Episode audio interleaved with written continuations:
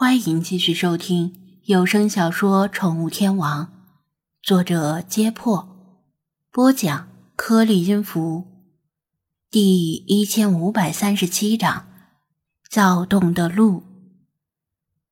说到雷电法王，原始森林真是界王引神器，没信号，没网络，手机与板砖无异，隐身性能还不如板砖。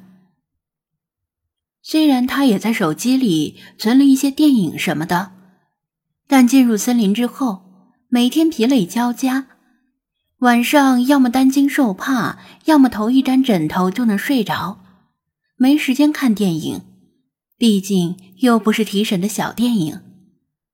一开始他走在森林里，还会查看一下有没有信号，但时间长了，也就懒得看了。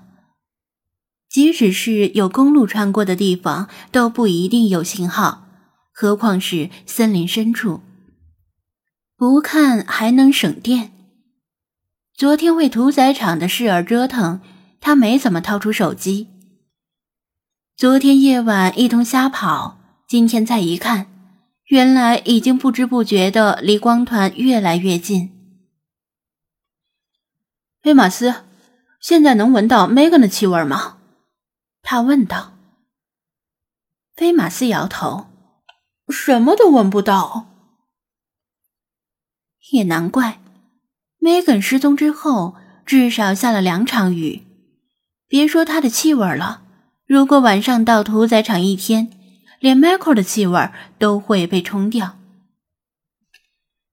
屠宰场只是里皮特的一处工作地点，而不是他们那个学会在森林里的老巢。”他说道：“我本来打算找到他们的老巢，不让他们继续欺骗世人，至少也要记录下老巢的地点，然后报警。但现在线索断了，大家有什么意见没？”贝马斯说道：“刚才那个费尔南多，他不是被从别处带到屠宰场的吗？他应该知道一些情况吧？”费尔南多是被里皮特等人开车拉到屠宰场的，就此推论，费尔南多应该是先找到了里皮特，然后被里皮特忽悠上了车。我问过他，他说在附近的小镇里有人接应他们这种流浪汉，接应者像是慈善组织一样，衣着整洁、满面笑容的招待了他们。然后把他们带到森林附近的一栋房子里，在那里，他们接受了某种测试。一部分像他这样的人被里皮特亲自接待，把他们赞美了一通，然后将他们带上车运到屠宰场；而另一部分看起来是那种内向、拘谨、没什么主见的人，被带到了其他地方，但具体位置他就不清楚了。张子安解释道：“从费尔南多的描述来看，就算是这些主动投诚的流浪汉，也要经过筛选。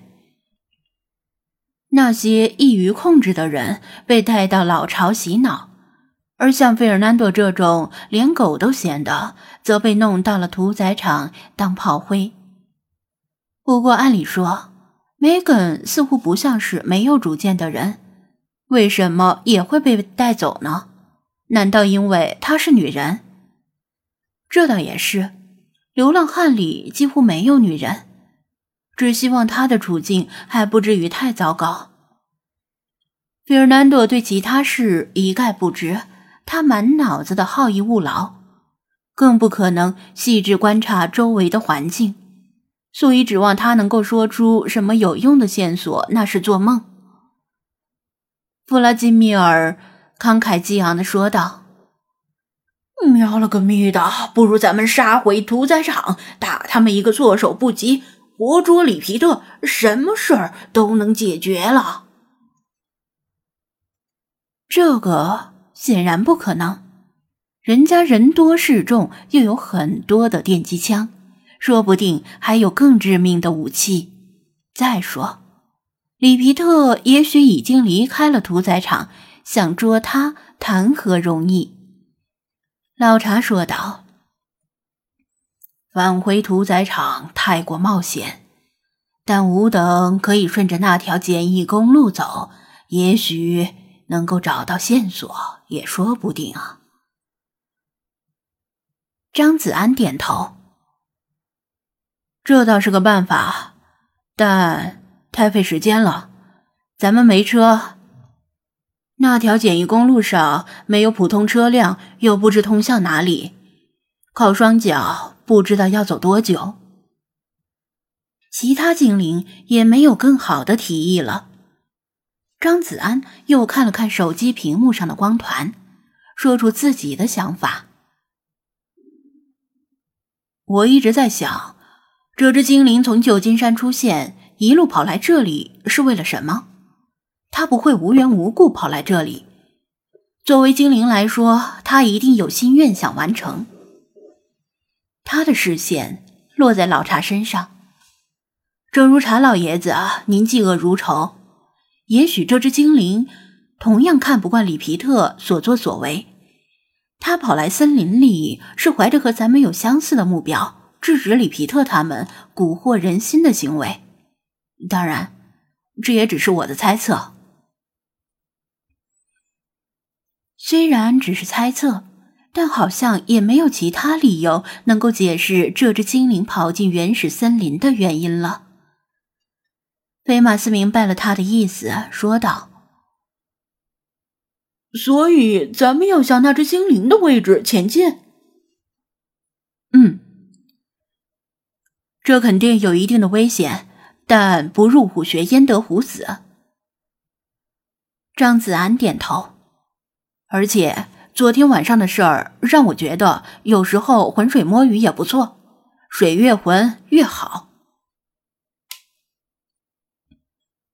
昨夜若不是那头黑熊突然出现，他绝没有那么容易脱身。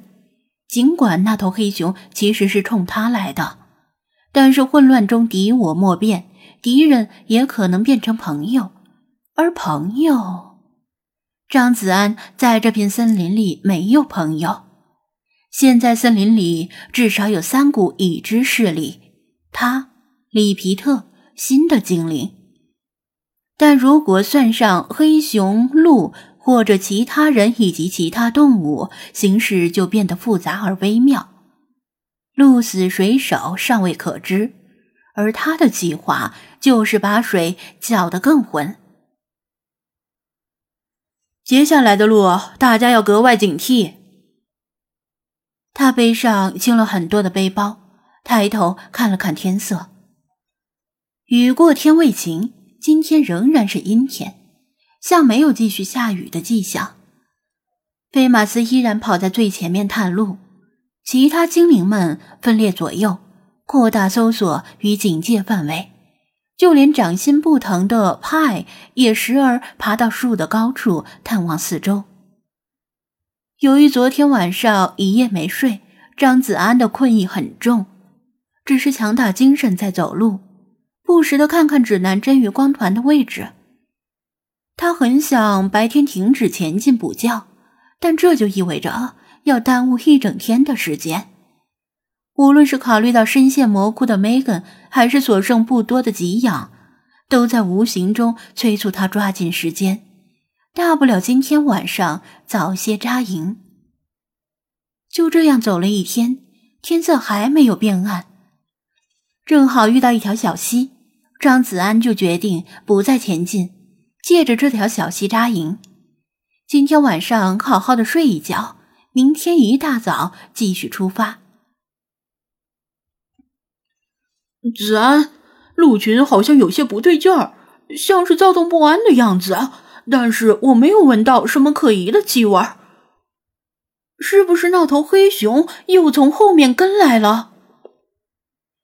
他刚把帐篷弄好，准备做饭的时候，菲马斯跑过来，担心的提醒道：“哦。”张子安打了一半的哈欠与困意一起消失了。带我去看看。